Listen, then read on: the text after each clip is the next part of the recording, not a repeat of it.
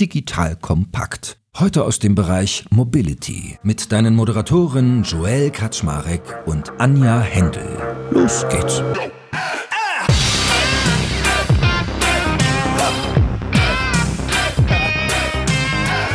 Hallo Leute, mein Name ist Joel Kaczmarek. Ich bin der Geschäftsführer von Digital Kompakt und heute wird es wieder mobil. Ich habe nämlich wieder die liebe Anja Händel von Diconium an meiner Seite. Und wenn ich mit Anja rede, dann geht es immer um Mobilität und deren Zukunft. Und heute wird es dabei auch noch elektrisch. Wir sind nämlich ganz elektrisiert mit dem lieben Andy Weinziel von Sushi Bikes zu reden und sind neugierig darauf, wie entwickelt man eigentlich ein E-Bike, was mit der Mission gestartet ist, für unter 1000 Euro verfügbar zu sein. Da jetzt gerade eh alles schwierig ist mit Lieferkette und alles teurer wird, sind wir ihm nicht böse, dass es ein bisschen teurer geworden ist, aber er ist immer noch sehr, sehr nah dran an dieser Vision. Macht er super spannende Dinge und uns interessiert als überbordendes Element, wie sieht eigentlich die autofreie Stadt aus und was für Geschäftsmodelle entwickeln sich dort. So, das ist für heute unser Thema. Und äh, ja, schön, dass ihr beiden da seid. Moin, moin erstmal. Einen schönen guten Tag, Anja und Joel. Hallo, guten Morgen. Und Anja, dir gehört ja als erstes das Wort. Du machst ja mit unseren Gästen immer so einen kleinen Fragenhagel. Attacke, los geht's. Genau, dann lege ich gleich los zum Aufwärmen, bevor wir dann die Fragen starten und in die ausführlichen Antworten. Mit einer schnellen Runde Fragenhagel. Andi, los geht's. Teilen oder besitzen? Mm, besitzen. Bauen oder kaufen? Mm, kaufen. Äh, bauen. Fliegen oder Zug? Zug, definitiv. Radeln in der Stadt oder Biken auf dem Berg? Oh, beides schön. Radl in der Stadt. Navigieren oder treiben lassen? Navigieren. Gadget-Junkie oder Minimalist? Oh, leider Gadget-Junkie. Hollandrad oder Fixie? Fixie. Work-Life-Balance oder Work-Life-Separation? Oh, Work-Life-Balance. Dann sind wir durch und haben schon den ersten Eindruck bekommen. Boah, spannende Fragen. Da, da ist ja ganz schön viel dahinter. Ist schwierig, darauf zu antworten. Ich habe bei fast allem hätte ich auch gedacht, dass du anders antwortest. Ich gesagt. auch. Das ist lustige. Teilen oder besitzen? Besitzen. So hätte ich gedacht, so teilen. Ja, ja wir verkaufen E-Bikes, das ist das Ding. Ja, ne? klar. Ne? Ich dachte ehrlich gesagt eher bei Gadget Junkie oder Minimalist, dass du eher ja. auf Minimalist mhm. geht, weil Sushi Bike, da können wir gleich mal die Fragen einstellen, ist ja eigentlich das Gegenteil von Gadget Junkie, sondern eigentlich sehr minimalistisch aufgebaut. Vielleicht willst du da ein bisschen was zu allen, die nichts über euch wissen, über eure tollen Räder erzählen. Ja, natürlich. Also ihr habt vollkommen recht, dass das eher minimalistisch aufgebaut ist. Aber was machen wir? Wir bauen E-Bikes beziehungsweise Pedelecs heißen sie korrekterweise, die ein bisschen schlanker sind, die einen kleinen Akku dran haben, die ausschauen wie alte Rennräder. Das war nämlich damals meine Idee oder Vision. Ich wollte damit nicht auffallen. Und vor allem habe ich sie günstiger gebraucht. Also diese typischen E-Bikes, die es damals gab, die waren mir einfach zu teuer als Studienabgänger. Und dementsprechend einfach ein Single-Speed-Bike fixi, deswegen habe ich mich über die Frage gefreut, gekauft und dann da mal Technik dran geklatscht und am Ende gemerkt, das funktioniert das Ding und daraus kann man vielleicht ein bisschen mehr mehr machen. Also das machen wir ganz, ganz grob gesagt. Man muss ja auch mal zu Andys Geschichte sagen, also wir haben ja eigentlich eine ganz lustige Kennenlerngeschichte. Ich habe zu meiner Schande gar nicht mehr erinnert, weil damals hast du noch kein Fahrrad gemacht. Ich wurde irgendwann mal auf Xing angeschrieben, ob ich Lust hätte, mit nach Israel zu kommen für eine Woche. Sie möchten irgendwie 150 Young Leaders einladen. Das erste, was ich dachte, war, Leute, ich bin 33, was ist denn daran Young Leader? Aber man hat mich trotzdem noch mit reingelassen. Und Andi und ich sind da eine Tour lang wirklich irgendwie durch Tel Aviv und Jerusalem. Und da war ja alles dabei. Es war total der crazy ride. Wir saßen beim Ministerpräsidenten, beim Präsidenten, wir haben Investoren gesehen und, und, und, und, und. Und ich finde total beeindruckend, in wie kurzer Zeit, ich meine, es war so 2016, glaube ich, du dann mal eben so einen Bike-Star aufgebaut hast, out of the blue gefühlt. Und du hast ja, glaube ich, auch eine Familie, die sehr Fahrrad-Background orientiert ist. Kann es sein? Mhm, definitiv. Also Glückwunsch kann ich erstmal zurückgeben. Du warst damals kurz vor Gründung bei Digital Kompakt, glaube ich. Und ich weiß noch, wie ich da von dem Frühstück, als wir zusammen saßen, da meinen Freunden erzählt habe, hey, ich saß da mit dem Gründer von Gründerszene zusammen und so weiter. Das war ein sehr besonderer Moment. Aber die Familie ist tatsächlich sehr Bike-begeistert. Ja. Mein Großonkel, der hat schon Bikes gebaut. Damals so um die 77 Stück, hat er immer ganz stolz gesagt. Selbst zusammengeschweißt in München, Neuried. Und äh, davon sind immer noch ein paar unterwegs. Ich versuche sie gerade alle zurückzukaufen, aber die sind unfassbar teuer. Das kann man sich gar nicht vorstellen. Und dann hat mein Papa auch immer eine Fahrradwerkstatt gehabt. Ja. Der hat bei einem großen Autobauer hier in München gearbeitet und nebenbei abends und am Wochenende hat er seine kleine Radlwerkstatt aufgemacht, weil die Familie natürlich ein bisschen teuer wurde mit zwei Kindern. Und so hatten wir schon immer Radlbezug. Also wir, wir mussten alles selber reparieren oder durften alles selber reparieren. Und dementsprechend große Radaffinität, viele Touren gefahren. Aber dass ich dann am Ende auch Fahrräder baue in so einem ja, fast schon professionellen Stil. Das hätte wahrscheinlich keiner gedacht. Magst du uns mal ein bisschen an die Hand nehmen? Also, wir wollen natürlich Strategie und Markt und alles und die ganze Theorie dahinter kennen, aber rein mal so, du kommst aus Israel wieder, putzt dir noch irgendwie den Humus von der Schnute und dann geht's ja auch schon relativ schnell los. Wie hast du angefangen? Also, was waren so deine ersten Prototypen? Wie haben du an Geld? Wie hast du es finanziert? Da gibt's ja gefühlte 20 Fragen, die ich dir stellen könnte. ja, wo fängt man da an? Also, ich habe bei dem großen Autobauer gelernt, habe da Fertigungsmechanik in der Ausbildung gemacht und auch schön am Band gearbeitet und da bin ich auch extrem dankbar für diese Erfahrung. Erfahrung, weil mir das auch heute wieder ein bisschen hilft. Bin dann aber ins Studium gegangen, weil ich nebenbei mein Abi machen durfte. Wirtschaftsingenieurwesen studiert in München und in dieser Zwischenzeit zwischen Bachelor und Master, den ich dann im Ausland machen wollte, da war ich nochmal kurz auf dem Praktikum, bin zurück nach München gekommen, weil mir das Praktikum nicht gefallen hat. Das ist die very short version. Und in München hatte ich dieses Mobilitätsproblem wieder. Sieben Kilometer in die Stadt fahren und da habe ich einmal das Bike von meinem Papa ausprobiert und dachte mir eben, das ist cool, aber damit kann ich eben nicht rumfahren. Und so ist die Idee geboren und äh, innerhalb von drei Monaten, die ich noch Zeit hatte, bis ich dann für meinen Master nach London gehen musste oder durfte, haben wir dann alles geprototyped. Das heißt, wirklich äh, erstmal alle Teile bestellt, die irgendwie sinnvoll sich angehört haben. Sehr viel verbaut. Ich habe mir sogar rohe Batteriepacks bestellt, weil ich dachte, ich werde jetzt zum Elektrotechniker und kann die zusammenbauen. Turns out, ist ganz schön schwierig. Aber so ist das irgendwie alles entstanden. Und dann bin ich naiverweise auf Supplier-Suche gegangen und habe dort auch wieder Samples bekommen und habe alles ersparte, es waren irgendwie 3.000, 4.000 Euro, dort verbraten in ein paar Sample-Fahrräder. Aber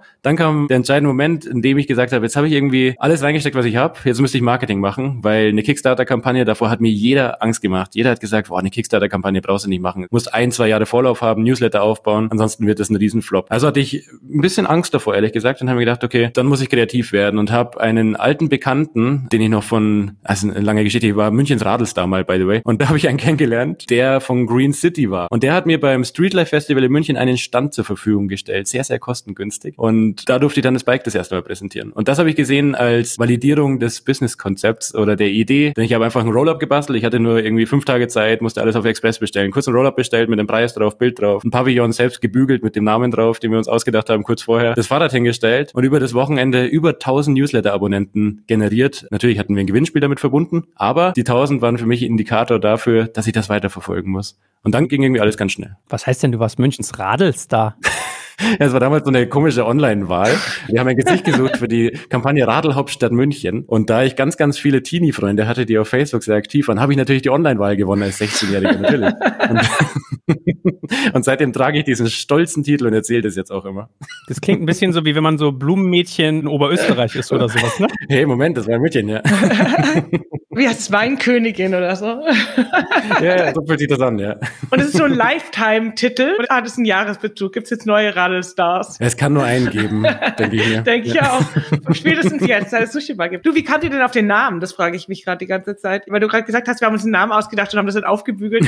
ja, damals war es noch nicht Sushi, damals war es noch ein anderer Name. Und dann kam ja ein sehr prominentes Gesicht dazu, den ich kennenlernen durfte. Joko an meiner Seite, der von Anfang an mit dabei war. Also drei Monate nach Idee kam er dazu. Und so haben wir dann immer wieder gebrainstormt, weil der alte Name war nicht gut, der war schnell überlegt. Hauptsache, wir haben irgendwas für dieses Streetlife Festival. Irgendwas muss draufstehen. Also haben wir lange, lange überlegt und es ist gar nicht so einfach, Fahrradmarken zu finden, die sich anhören wie eine Fahrradmarke, aber noch nicht geschützt sind oder irgendwie eine ähnliche Tonalität haben. Und dann saßen wir tatsächlich beim Sushi zusammen und haben irgendwie aus Spaß gesagt, weil wir bis Mitternacht wollten wir einen Namen haben, sonst können wir hier nicht gründen. Wir müssen auch irgendwie mal die Agentur briefen. Und bis Mitternacht wollen wir hier rausgehen und den Namen haben. Und 0 Uhr 0 hatten wir immer noch keinen Namen. Und irgendjemand hat dann reingerufen, hey, lass doch einfach Sushi nennen. Und so sind wir nach Hause gegangen, alle nicht mit dem Wissen, dass wir so wirklich heißen werden. Aber zwei, drei Tage später haben wir gesagt, das wäre schon ganz lustig. Zwar werden wir wahrscheinlich immer für den Lieferdienst gehalten, aber ist ja egal, das prägt sich ein. Und heute bin ich sehr dankbar darüber. Ja, das ist gut. Vor allem die Radnamen sind auch cool hier mit California Roll und Marky und so. ja, noch aus Inside out. Es wird, wird den Gründern von Diconium, für die ich arbeite, gefallen, weil die hatten genau das Gleiche. Die haben die Firma umbenannt in Diconium und da war auch das Gleiche. Die haben gesagt, heute Nacht geht keiner heim, bevor wir einen Namen hatten und irgendwann hatten sie den. das ist die offizielle Version, die ich kenne. Ich habe keine Ahnung, wie lange die Nacht dann ging, aber wahrscheinlich war auch der ein oder andere Drink im Spiel, bis dann der Name da.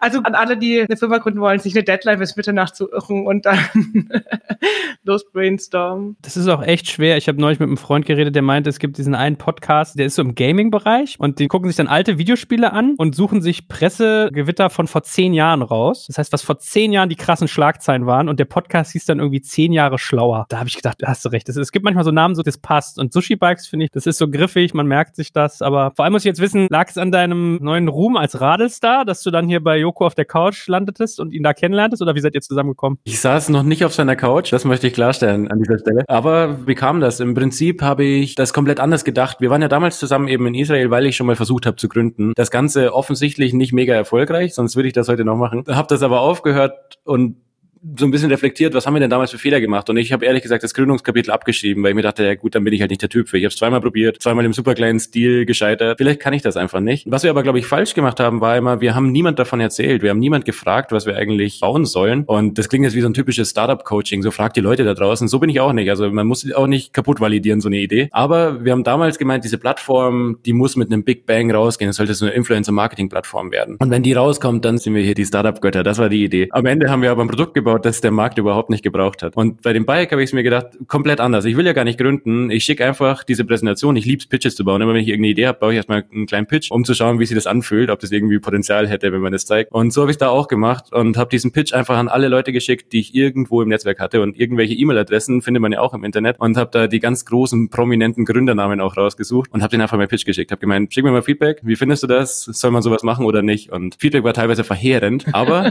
daraus, daraus habe ich gelernt und habe dann ganz, ganz viele Extraschleifen gedreht. Es gab wirklich tolle Personen, die immer wieder eine Schleife mit mir gedreht haben, bis dieser Pitch einigermaßen rund war. Und in diesem ganzen Prozess ist wohl auch ein Deck in Richtung Joko gegangen über gemeinsamen Bekannten, beziehungsweise nur ein Foto am Anfang. Und dieses Foto hat mir dann ermöglicht, ihn kennenzulernen. Und so ging das dann ganz unkompliziert und nett. Tolle Botschaft. So im Endeffekt trau dich rauszugehen und Leute anzusprechen und einfach raus aus der Komfortzone. Genau. Ja, aber ich habe genau dasselbe gerade wieder, auch wenn man wie ich Design Thinking gelernt hat, man ist irgendwie immer zu weit weg von den Nutzern. Es schleicht sich immer wieder ein. Das ist ganz krass. Man geht immer wieder in den Elfenbeinturm und baut was und dann muss man immer wieder zurück und sagen, hier Zahlungsbereitschaft, hier löst es dein Problem, Stickiness und so weiter. Also ja, voll. Ich will bloß noch dazu dass wir bauen auch keine Persona gerade momentan oder ich habe am Anfang auch nie Persona gebaut, weil ich der Meinung bin, so ein bisschen Konsequenz gehört auch dazu, weil wenn wir nur die Kunden gefragt hätten, Kundinnen, dann hätten wir Just Another E-Bike gebaut. Es hätte zweieinhalbtausend Euro gekostet im Durchschnitt, es hätte einen Bosch-Motor gehabt, es wäre tauglich für Berge, für Land und für die Stadt gewesen. Und das war halt damals der Inbegriff von dem E-Bike. Das wäre rausgekommen, wenn wir Leute gefragt hätten. Und kein Mensch hat nach diesem Fahrrad gefragt, das wir rausgebracht haben. Und wahrscheinlich sind wir deswegen auch in so einer kleinen Nische drin. Aber ich finde es eben eine total wichtige Sache, da abzuwägen zwischen dem, was du sagst, vollkommen richtig. Also man muss das schon mal überprüfen, ob es eine Zahlungsbereitschaft dafür gibt. Aber ich höre auch sehr oft in den ganzen Startup-Coaching, Coachings, dass man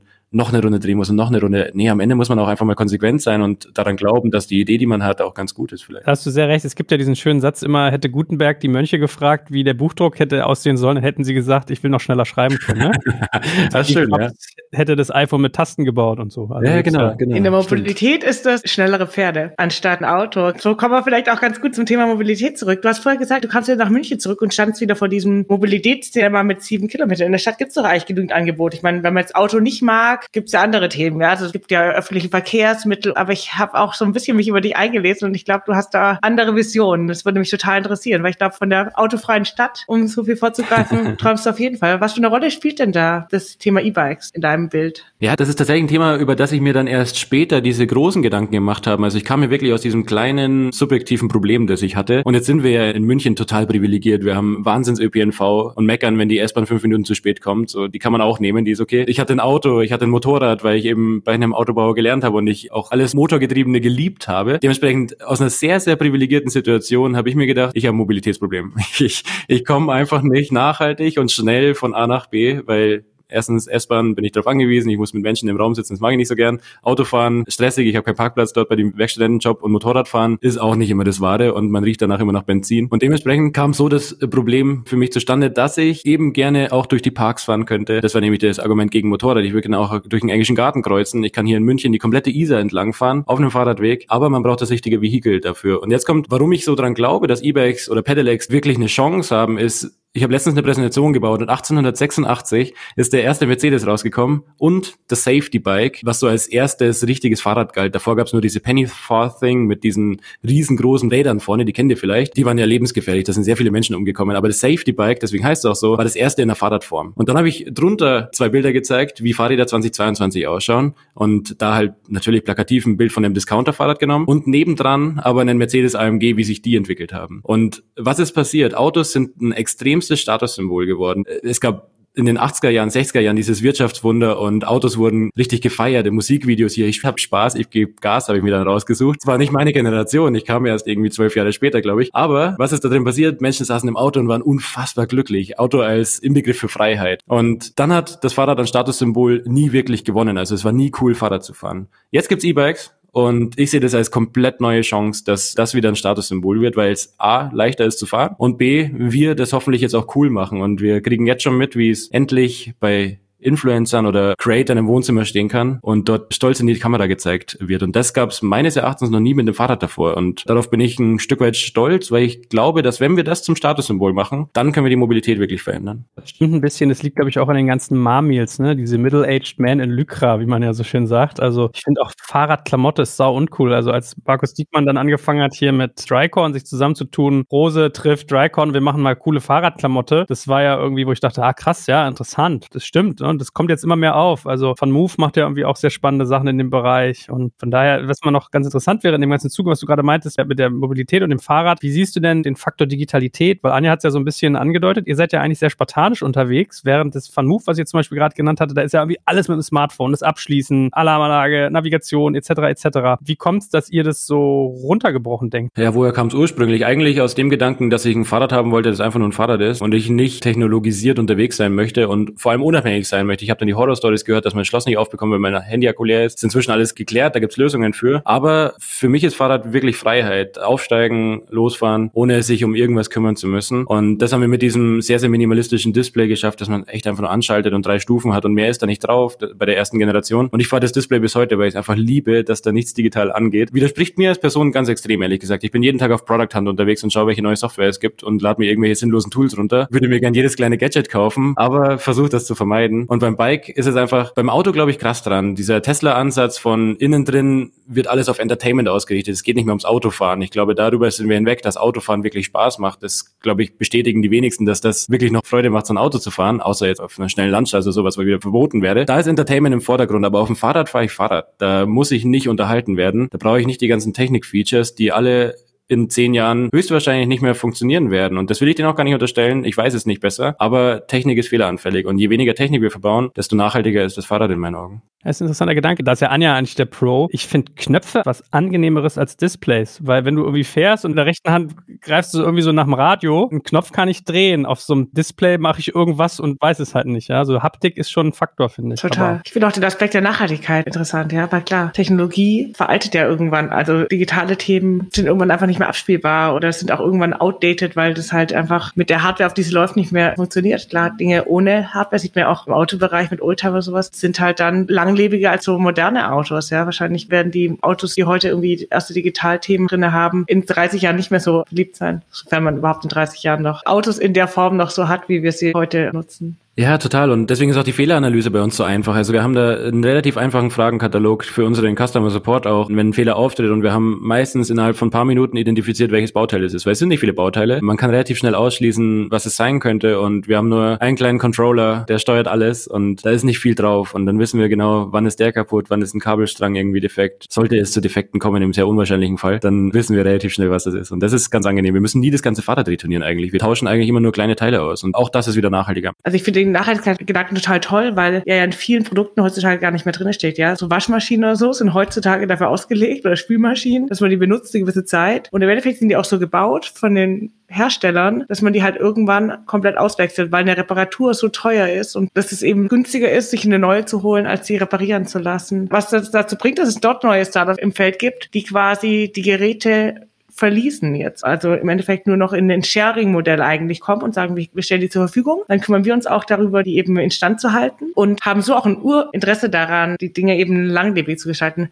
War das bei euch ein Gedanke, weil du hast vorher gesagt, verkauft eure Produkte. Hast du dir mal überlegt, aufgrund der Nachhaltigkeit vielleicht auch ein anderes Modell anzugehen und sagen, ähnlich wie bei den Rollen, man, man kann das vielleicht gar nicht in der Form kaufen, sondern eher in einem Abo-Modell eben die Fahrräder zur Verfügung gestellt bekommen? Also auch andere Geschäftsmodelle als das klassische Kaufen und Besitzen? Ja, ist eine super spannende Frage. Frage, auf die ich wahrscheinlich nie eine perfekte Antwort haben werde, weil ich die Zahlen der anderen nicht kenne. Aber ich glaube persönlich, und das habe ich in meiner Masterarbeit, die offen gestanden nicht mega wissenschaftlich war, aber in der habe ich das untersucht, wie Kaufen und Leasen sich im Bike-Bereich oder generell bei Technologie verhält. Und ich finde schon, dass es dort Unterschiede gab der Art der Technologie. Und beim Fahrrad sehe ich immer noch sehr viel Ownership und glaube da ganz, ganz fest dran, dass vor allem bei dem Preispunkt, den wir haben, wenn jemand relativ flott ist in Mathe, dann bekommt er äh, oder sie das relativ einfach hin, dass er sich das lieber kaufen sollte sollte versus leasen sollte, weil es ist relativ schnell amortisiert und man hat sein eigenes Bike. Und ich würde bei Langlebigkeit tatsächlich so ein ganz klein wenig widersprechen, weil wenn ich den Service anbiete und die Bikes jederzeit zurückholen kann, dann tausche ich die Teile halt einfach schnell aus versus wir, die ein Fahrrad verkaufen, wir geben zwei Jahre natürlich Garantie auf dieses Fahrrad oder Gewährleistung. Wir sollten sicherstellen, dass dieses Bike nicht kaputt geht und die ganze Kundenzufriedenheit hängt davon ab, ob das Radl läuft oder nicht. Dementsprechend bauen wir jedes Teil, das wir einbauen, so langlebig wie möglich und ich fahre immer noch eins aus der allerersten Charge, das ist zweieinhalb Jahre auf der Straße unterwegs, es stand nie im Keller,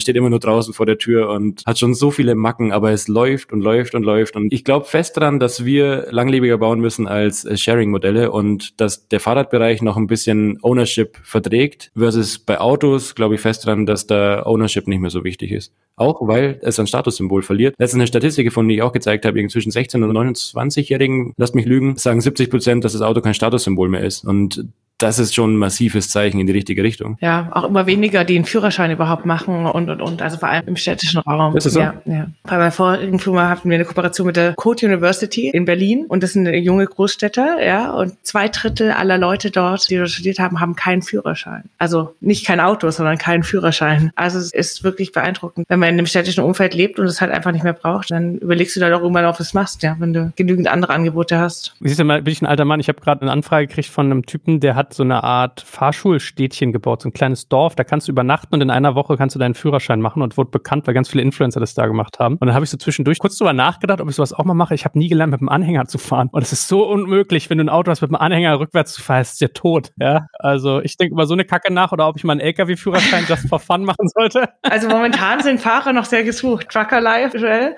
aber wahrscheinlich nicht mehr so lange. Das wird wahrscheinlich der erste Bereich sein, der sich auflösen wird in der Mobilität. Followed by Taxi, in der Tat. Aber sag mal, Andi, hast du dich eigentlich mal mit so Märkten wie Holland dann auseinandergesetzt? Weil Amsterdam ist ja so die Bike City schlechthin. Für wie realistisch hättest du sowas eigentlich in deutschen Städten mal, die autofreie Stadt gedacht? Boah, riesengroße Frage. Aber prinzipiell die Märkte schauen wir uns an. Wir sind aber auch sehr privilegiert, dass Deutschland der stärkste E-Bike-Markt in Europa ist und dementsprechend haben wir ein Wahnsinnsheimspiel, auf dem wir noch einiges am Marktanteil gewinnen dürfen und sollten. Aber trotzdem, natürlich, die anderen Länder sollten auch in den Genuss von Sushi irgendwann kommen und deswegen schauen wir uns das ganz genau an. In Amsterdam, muss ich gestehen, war ich erst einmal ganz kurz. Ich muss es mir noch genauer anschauen. Ich plane demnächst mal einen Trip, um mich inspirieren zu lassen, um all diese großen Fragen auch beantworten zu können, wie ich das sehe. Aber autofreie Städte in Deutschland, ich bin da immer nicht der Aktivist, der sagt, ab morgen kein Auto mehr in die Innenstadt. Ich glaube, wir müssen mit Technologie und mit Substituten gegenkontern, sodass der Wille aus dem Menschen herauskommt. Und genau das versuchen wir mit den Bikes. Jetzt haben wir irgendwie eine sehr, sehr äh, große Anzahl an Fahrrädern schon in Deutschland, Österreich, Schweiz unterwegs und ich glaube, dass wir damit schon einen ganz leichten Impact haben. Und wir spüren es auch mit diesen Pop-Up-Bike-Lanes, die geblieben sind. In München haben wir prominente Straßen und da gibt's tolle Bilder vorher, nachher mit Pop-Up-Bike-Lanes ausgestattet. Also während der Corona-Zeit im April 2020 wurde, glaube 25 Prozent mehr Fahrrad gefahren als sonst. Und da sind vier von fünf geblieben, weil der Druck der Fahrradfahrer so groß war, dass einfach die Infrastruktur dasteht. Und da ist keiner auf die Straße gegangen. Da hat sich keiner vor die Autos gelegt oder gekettet und gesagt, wir wollen jetzt die Autos aus der Stadt haben, sondern wir haben einfach eine andere Technologie genutzt und die Infrastruktur gezwungen, sich zu verändern. Und das finde ich den schöneren Ansatz. Einfach diese natürliche Veränderung herbeiführen mit smarten Produkten. Wenn wir das weiter fortführen, dann werden wir in der Stadt immer weniger Autos brauchen, ohne sie verbieten zu müssen. Vielleicht kann man in letzter Instanz dann irgendwann mal ein Verbot einführen für gewisse Fahrzeuge. Aber wenn wir den Großteil rausbekommen, die alle kein Argument haben, mit dem Auto zu fahren, dann glaube ich, leben wir schon extremst viel schöner in den Innenstädten, weil wir können ja Menschen rausnehmen, die Beschränkungen haben, die einfach aufs Auto angewiesen sind. Da gibt es Sonderfälle, ganz klar. Aber diese Sonderfälle, die würden wir gar nicht spüren, wenn nur die auf der Straße unterwegs sind. Also dann wären die Städte komplett leer. Ich glaube ja auch mal ein bisschen, weißt du, wenn man nach USA guckt, findet man diese Waffengesetze irgendwie immer so irrational und dem Deutschen ist es ein bisschen das Auto. Also wenn du hier so Tempolimit 120, da gehen ja hier Nackenhaare hoch. Deswegen finde ich das einen ganz interessanten Ansatz. Wie muss ich mir eigentlich vorstellen, wie ihr mittlerweile arbeitet? Also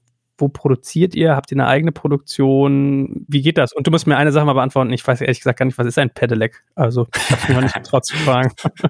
nee, alles gut. Also ein Pedelec ist so definiert, dass es bei 25 km/h abriegeln muss. Danach dürfen wir nicht mehr elektrisch unterstützen. Man muss immer treten, damit man Support bekommt. Sonst muss auch sofort abgeschaltet werden innerhalb von zwei Sekunden. Und dafür braucht man aber kein Kennzeichen und keine Helmpflicht und darf auf Fahrradwegen fahren. Versus das S-Pedelec hat dann ein Versicherungskennzeichen, Helmpflicht. Man darf nur noch auf der Straße fahren. Das sind so die Unterschiede. S-Pedelec fährt auch 45 dann. Davon gibt's aber sehr wenig in Deutschland. Das sehe ich auch den Markt für nicht ganz, weil es einfach attraktive E-Scooter auch gibt, wo man gar nichts machen muss. Dementsprechend, da haben die sehr, sehr harte Konkurrenz. Aber Pedelecs ist so das gewöhnliche E-Bike. E-Bike an sich ist der falsche Begriff, den jeder so verwendet, weil es einfach ist. Ich verwende den auch. Aber im Prinzip ist ein E-Bike auch mit einem Gasgriff und so weiter. Und das ist streng verboten in Deutschland. Genau, das zur Definition von einem Pedelec. Ah, okay, mein Freund Gero kommt manchmal hier zu mir zum Besuch, zu Podcast-Aufnahmen. Der hat auch so einen Fun-Move und hat er mir irgendwann mal erzählt, er war gerade in den USA wegen irgendwie Board-Meeting oder SAP, bla, kam zurück und seine App war noch auf USA eingestellt und er oh. konnte das Fun-Move wohl ungedrosselt fahren und war ganz ja, und komischerweise steht aber schon immer in der Pedelec-Norm übrigens, dass das nicht so sein darf und Van Move und Cowboy haben sich da nicht immer dran gehalten, aber ganz plötzlich haben sie umgedacht und das auch für den deutschen Markt tauglich gemacht. Aber sei es drum, macht ja auch Spaß, mal schnell zu fahren, das ist noch nicht ganz erlaubt. Aber jetzt musst du mir noch mal ganz kurz einen Stichpunkt von deiner Frage geben, ich habe sie vergessen. Wo ihr produziert, ah, ja, Produktion, genau. eigentlich so an Infrastruktur? Also vielleicht vorweg, man muss dazu sagen, dass die Fahrradindustrie extremst in Asien angesiedelt ist. Also die ist irgendwann in den 80er Jahren rübergewandert und dementsprechend ist es extremst schwierig in Europa eine hohe Fertigungstiefe hinzubekommen mit den Teilen, die wir brauchen. Aber das befindet sich auch seit der Pandemie ziemlich im Wandel und wir sind guter Dinge, dass wir mehr rüberziehen. Da komme ich gleich zu. Wir haben angefangen, die Bikes in China zu bauen und dort die Vorteile zu nutzen von einem großen Lieferantennetzwerk, sind dann nach Taiwan gegangen, um einfach alles konsolidiert an einem Ort zu bauen und das Fahrrad gesamthaft zu versenden. Und jetzt sind wir endlich den Schritt gegangen, die Montage nach Europa zu ziehen. Und da werden jetzt momentan in diesen Sekunden und Stunden dort die ersten Bikes montiert. Und ich bin ganz aufgeregt. Ich werde auch die nächsten Wochen nochmal hin müssen oder hin dürfen und mir die ersten Bikes anschauen. Was bedeutet das aber trotzdem und warum hängen wir so nicht an die große Glocke? Wir müssen immer mehr Teile nach Europa ziehen. Wir sourcen immer noch wahnsinnig viel aus Asien, wie die komplette Fahrradindustrie. Da sind wir auch keine Ausnahme. Und jetzt gilt es, Rahmen in Europa zu bauen. Das ist 2023 auf jeden Fall möglich. Da bin ich guter Dinge. Motorenwerke werden eröffnet in Europa und so können wir jetzt Stück für Stück immer mehr hier rüberziehen. Und das noch in unseren Preispunkt reinzubekommen, ist nicht einfach, vor allem nicht in der aktuellen Situation. Aber müssen wir versuchen. Nur so geht's. Möchtest du ein bisschen auf die Lieferkettenengpässe, die aktuell da sind, mal eingehen und ob die euch treffen und nicht nur idealistische Gründe, warum man nach Europa geht, also Nachhaltigkeitsgründe, weil du natürlich Logistikketten sparst. Vielleicht da noch ein bisschen Hintergrund? Also ganz weit vorne sind schon die idealistischen Gründe, dass wir herziehen und einfach auch näher dran sind, Arbeitsbedingungen noch besser äh, anschauen können und so weiter, wobei wir das auch dort massiv kontrolliert haben. Also es wäre kein Fahrrad aus dem Werk gegangen, in dem ich nicht irgendwie gewesen bin und mir das öfter angeschaut habe. Also das ist schon auch wichtig gewesen. Lieferketten, ich kenne es ehrlich gesagt nicht anders. Wir sind 2019 am Markt und haben 2020 das erste Mal Fahrräder ausgeliefert. Dementsprechend kenne ich Logistik nur so konfus, wie sie momentan ist. Und wenn mir jemand erzählt, wie die Fahrradindustrie vor fünf Jahren aussah und was da für Lead Times gab, kann ich das nicht so ganz glauben. Aber ja, sicherlich, bei jeder Lieferung haben wir irgendwelche Probleme. Sei es ein Lockdown in Shanghai, sei es ein querstehendes Schiff im Suezkanal. Irgendwas ist immer und dementsprechend müssen wir damit umgehen. Aber hilft nichts. Es wird auch die nächsten Jahre noch sehr, sehr viel aus Asien kommen und davor ist die Fahrradindustrie, da kann keiner sagen, er ist frei davon. Es sind sehr, sehr viele Teile, die da noch kommen müssen. Und egal welche Mobilität man wählt, wir dachten, wir sind extrem smart. Als dieses Schiff stecken geblieben ist, haben wir sofort alle Teile umgeleitet, haben gesagt, ab auf den Zug. Das wird ein bisschen dauern. Wir fahren mit dem Zug rüber und kompensieren diese Wartezeit dadurch. Und was ist passiert? Es gab ein Hochwasser mitten in China und die Züge sind ausstehen geblieben dementsprechend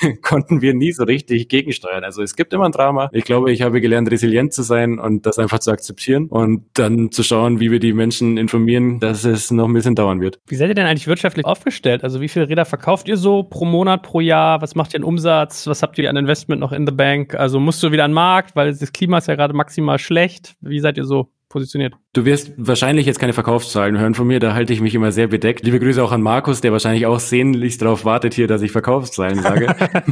also Markus von Rose, den du vorhin schon erwähnt hast. Übrigens super Typ, ich liebe seine Einstellung zu, wie die Fahrradindustrie miteinander arbeitet. Gemeinsam nach vorne, so, das hat sich bei mir eingeprägt und ich liebe das, liebe den Austausch mit ihm, das ist sehr, sehr wertvoll. Wie sind wir finanziert? Wir haben von Anfang an gesagt, wir sind kein Risikokapital-Startup, wir wollen das erstmal nicht, sondern bootstrappen, wie man so schön sagt, und haben alles aus dem Cashflow finanziert. Wir haben eine extremst kleine Anschubfinanzierung zu Beginn der Pandemie uns geholt, weil wir einfach vor der Entscheidung standen, wird das ein Risiko für uns oder wird das eine Riesenchance? Und wir haben gesagt, all in, das wird eine Riesenchance. Mobilität wird wichtiger denn je. Naiver Gedanke, es hätte komplett nach hinten losgehen können und dann gäbe Sushi heute nicht mehr. Aber so waren wir lieferfähig in der Zeit, in der andere längere Lieferzeiten hatten und das als super kleiner Player im Markt. Das war, glaube ich, ein wahnsinnig wichtiger strategischer Schritt. Seitdem haben wir aber nie wieder irgendwas finanzieren müssen, sondern sind komplett aus der Liquidität gewachsen. Und das stellt uns auch in so einer Situation, in der wir jetzt gerade sind, vor die Wahl, wann wir uns wie finanzieren wollen und müssen, während der Markt eben extrem fragil ist und nicht wirklich toll, um große Summen einzusammeln. Da bin ich extrem dankbar für die Unabhängigkeit. Auch Unabhängigkeit